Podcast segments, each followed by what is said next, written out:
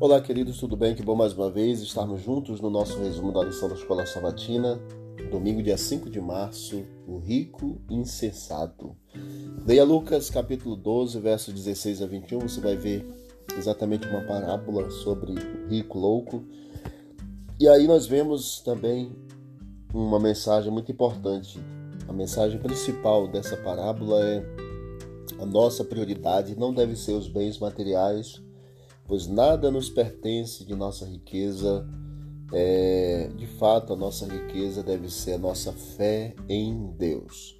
A aspiração do homem da parábola não era mais elevada que a dos animais que perecem. Vivia como se não houvesse Deus, nem céu, nem vida futura, como se tudo que ele possuía lhe pertencesse de fato e nada devesse a Deus e nem aos homens.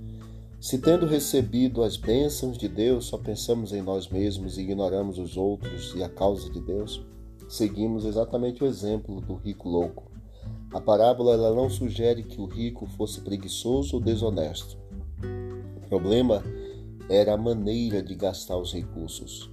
Como não sabemos o dia da nossa partida deste mundo, devemos estar sempre prontos, vivendo exatamente para cumprir a vontade de Deus em vez de levar uma vida egoísta. Precisamos cuidar deste detalhe em nossa vida. Na parábola de Lucas 12, o rico insensato decidiu tomar a bênção recebida e usou para financiar uma vida baseada nos prazeres da carne. Não somos abençoados para agirmos egoisticamente, como somos abençoados para sermos bênção na vida de outras pessoas, assim como Abraão, quando Deus chamou. A gente não pode viver uma vida de preguiça, de gula, de bebedice, de luxúria. A gente precisa viver uma vida é, de entrega e de fé ao Senhor. Deus abençoe você, sua família, seus planos, tudo que você pôr a mão seja abençoado pelo Senhor mas não esqueça da sua confiança, sua fé em Deus. Tudo provém do Senhor. Vamos orar.